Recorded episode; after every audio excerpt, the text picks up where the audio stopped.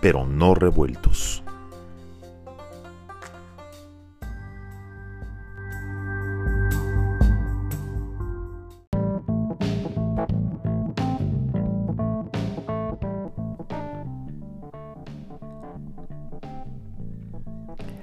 Hola, ¿qué tal? Buenas noches, buenas tardes, buenos días. Esto es Juntos pero no revueltos. Les habla su amigo Juan Shein, gracias por acompañarnos.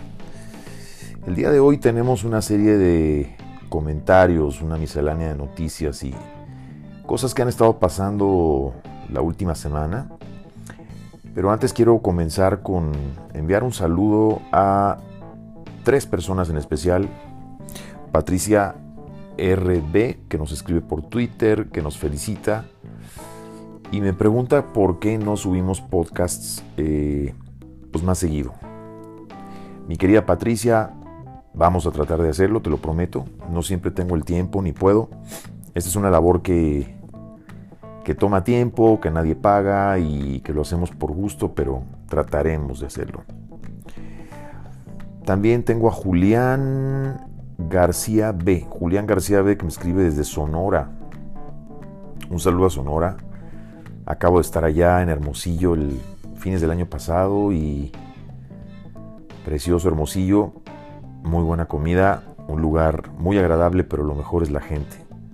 Eh, que Julián me pregunta cuándo hacemos más críticas de cine, qué pienso de la película Birds of Prey, Aves de Presa. Mi querido Julián, es tan mala que no vale la pena ni comentarla. Eh, pero gracias por preguntar. Sí, estaremos subiendo algunas críticas próximamente. No hemos hecho tantas críticas de cine como les prometí, pero te prometo que estaremos haciendo más críticas próximamente.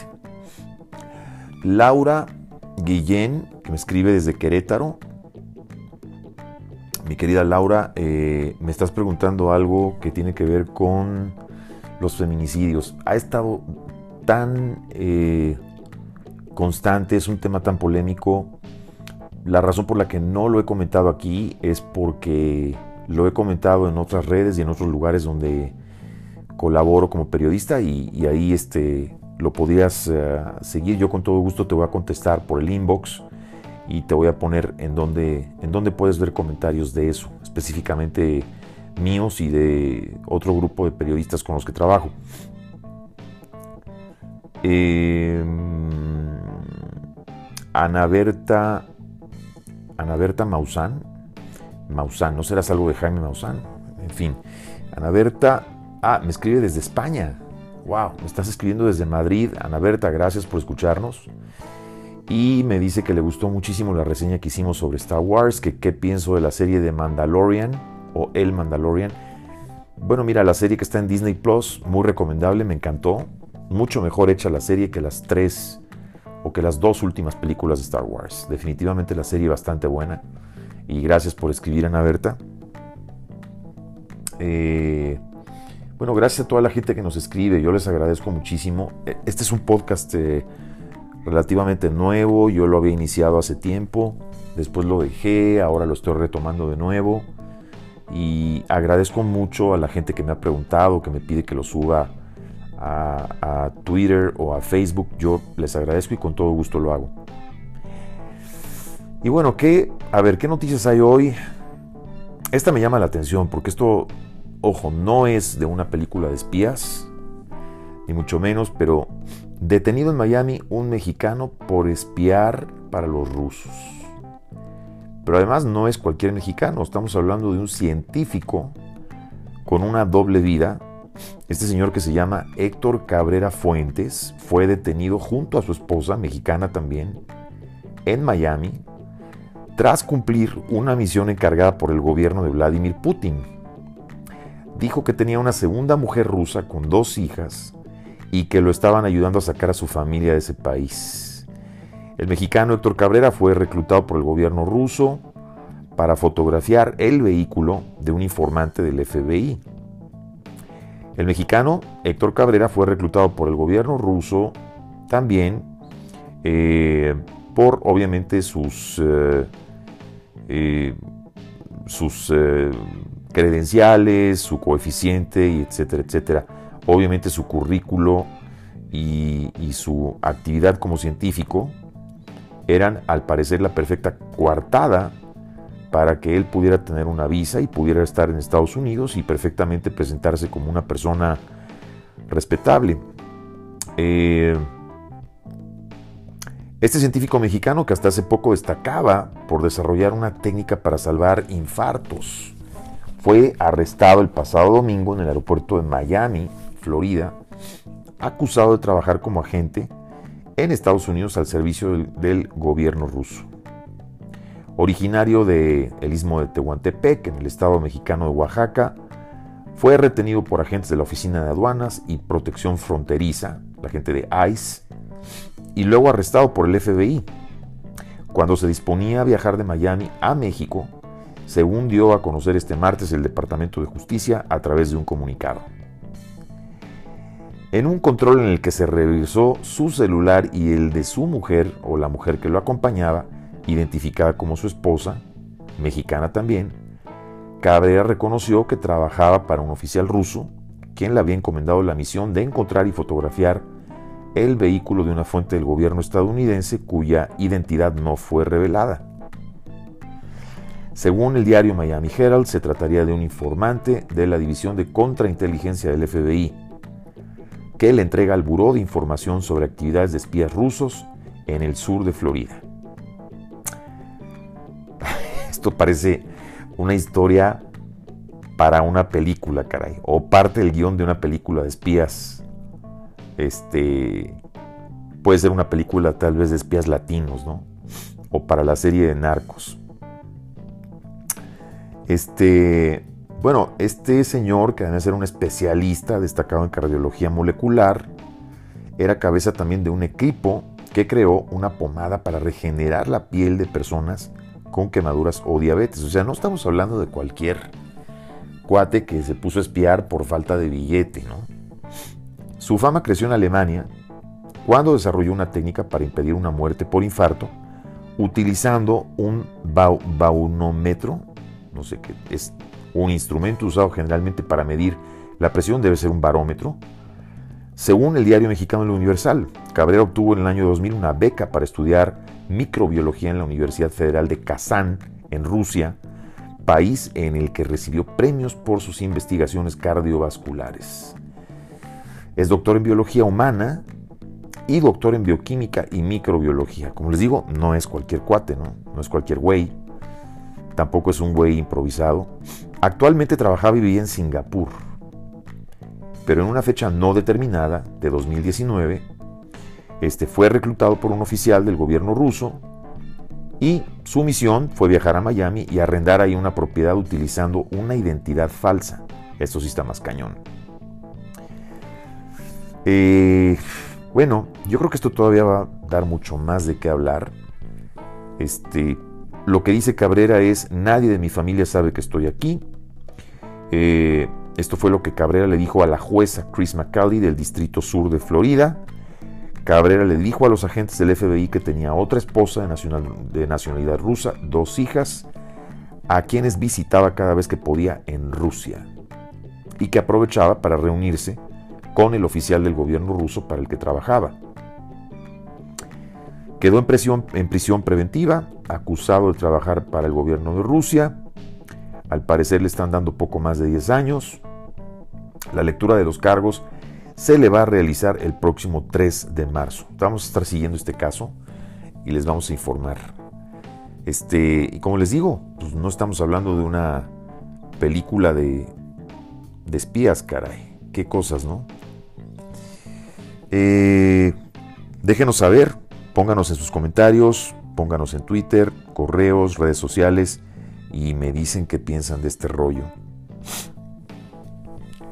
También hoy vi en los diarios que Emilio Lozoya, sí, Emilio Lozoya, el ex director de Pemex, recibe la visita de su abogado Javier Coello en España. esta noticia dice, Emilio Lozoya recibió la visita de su abogado, Javier Coello, que confirmó que el director de Pemex está en buenas condiciones de salud. Ah, qué bien, ¿no? Por si estábamos preocupados. Javier Coello Trejo, abogado Emilio Lozoya, dijo, voy a ver a Emilio, mi cliente y amigo, voy a platicar con él. Tengo desde el 2 de mayo que no lo veo, me imagino que se refiere al año 2019. No sé nada de él. Eh, fue cuando él vino de México, no huyendo, sino que fue porque ya su familia vivía en Alemania. Javier Cuello Trejo y su hijo llegaron a primera hora de la mañana del miércoles, este miércoles pasado. Estamos hablando del 18 de febrero, acompañados de la representante de un buffet español hasta las puertas del centro penitenciario de Alaurín, de la Torre, donde permanece el exfuncionario, esto es en Málaga, donde permanece el exfuncionario desde el pasado jueves. Esto porque eh, el señor Cuello Trejo obviamente no puede ejercer en España y tienen que buscar obviamente un abogado local que sea el que lo represente eh, junto con, que va a trabajar seguramente junto con el señor Cuello Trejo. Que además el señor Javier Cuello Trejo, ojo, no es cualquier abogado. Este, digamos que es el tipo de abogado que cualquiera preferiría tener de su lado y no en contra. Eh, Coello Trejo afirmó que será el exdirector de Pemex quien, aconsejado por él, decida los siguientes pasos a seguir en la defensa de su proceso de extradición a México. Dispone para ello de un mes y medio, que es el plazo que establece la ley española para que las autoridades mexicanas acrediten la documentación de los cargos que se le imputan. En cuanto a un posible traslado a una cárcel de Madrid, Javier Coello aseguró que prefieren que permanezca en este centro penitenciario de Málaga, aunque reconoció que la decisión final pues depende o bien de instituciones penitenciarias, es decir, del gobierno español, o bien porque lo solicite el juez para facilitar las diligencias judiciales. Se refiere a un juez en Madrid. Qué rollo, ¿no? Y nadie sabe lo que Emilio Lozoya pues puede escupir y yo pienso que por ahí en la fila hay muchos que tienen miedo de lo que aparentemente este señor pueda decir. También vamos a seguir esta noticia de cerca y, ver qué es lo que pasa. Bueno, pues eh, díganos qué piensan ustedes. Hay noticias en redes sociales convulsionantes. A veces hasta duele la cabeza de estar viendo malas noticias. Y yo en ocasiones les juro que busco dónde carajos hay una buena noticia. ¿no?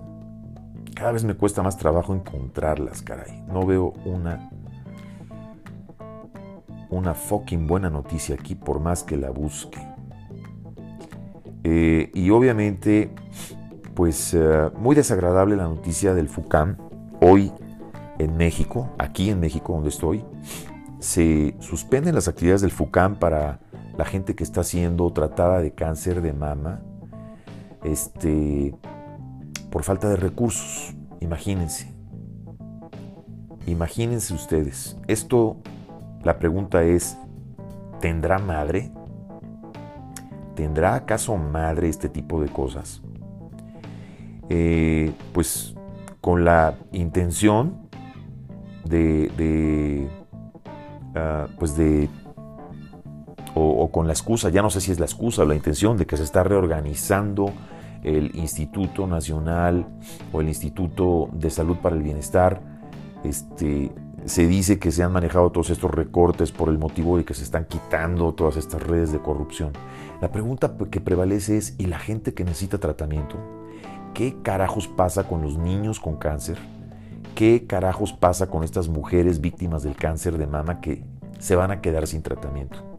Eso, simplemente, la definición es no tener madre. Y mientras tanto, pues, eh,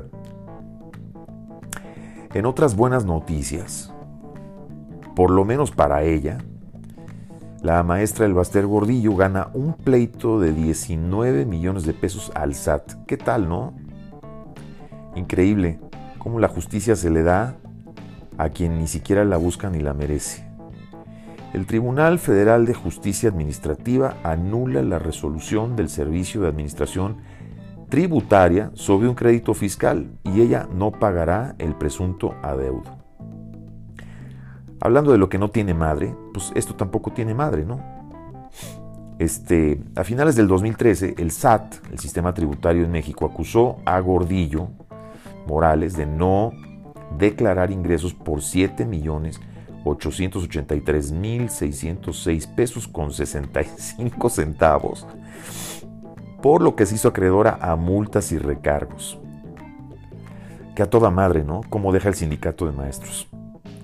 Eh, los supuestos ingresos que no declaró esta ex lideresa se habían revelado mediante depósitos y pagos a tarjetas de crédito a su nombre tras hacer cuantiosas compras en tiendas de alta gama.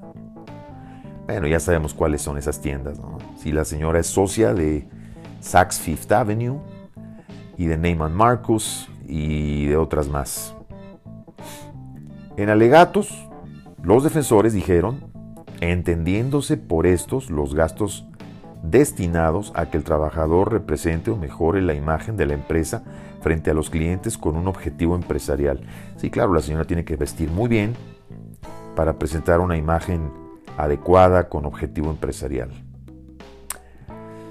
La demanda que la maestra Gordillo Morales entabló en contra del SAT fue interpuesta el 19 de abril de 2017, esto mientras estaba en el bote, en la séptima sala regional metropolitana con sede en la Ciudad de México y fue contestada el 16 de junio del mismo año. Que a toda madre, ¿no? Que lo metan a uno al bote y salir pues ya como un ciudadano respetable, con chamba, que te descongelen todas tus cuentas y que todavía hagas más dinero. Bueno, fue hasta el pasado 22 de enero que el tribunal determinó declarar la nulidad de los actos de ejecución del crédito fiscal a causa del ejercicio de facultades discrecionales y por vicios de forma. No sé qué carajo sea esto, pero tampoco tiene madre. Esa es la realidad.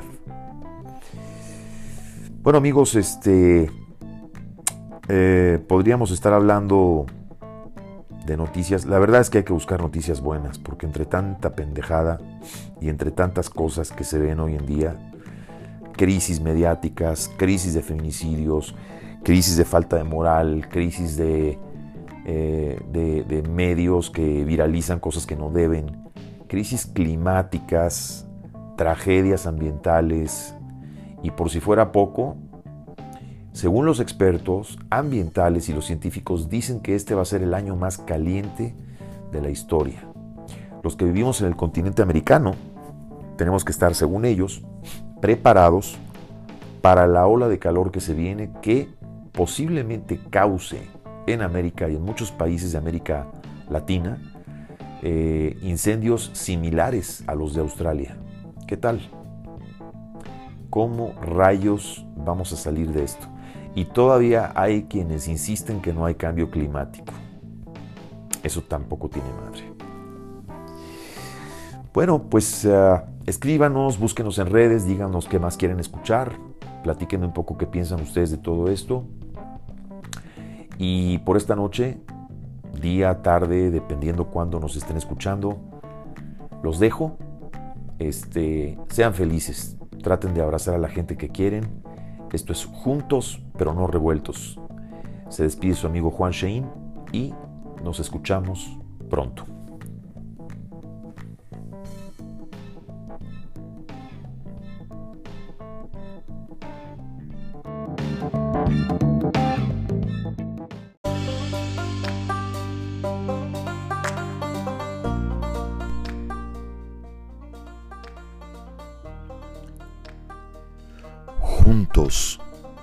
Revueltos.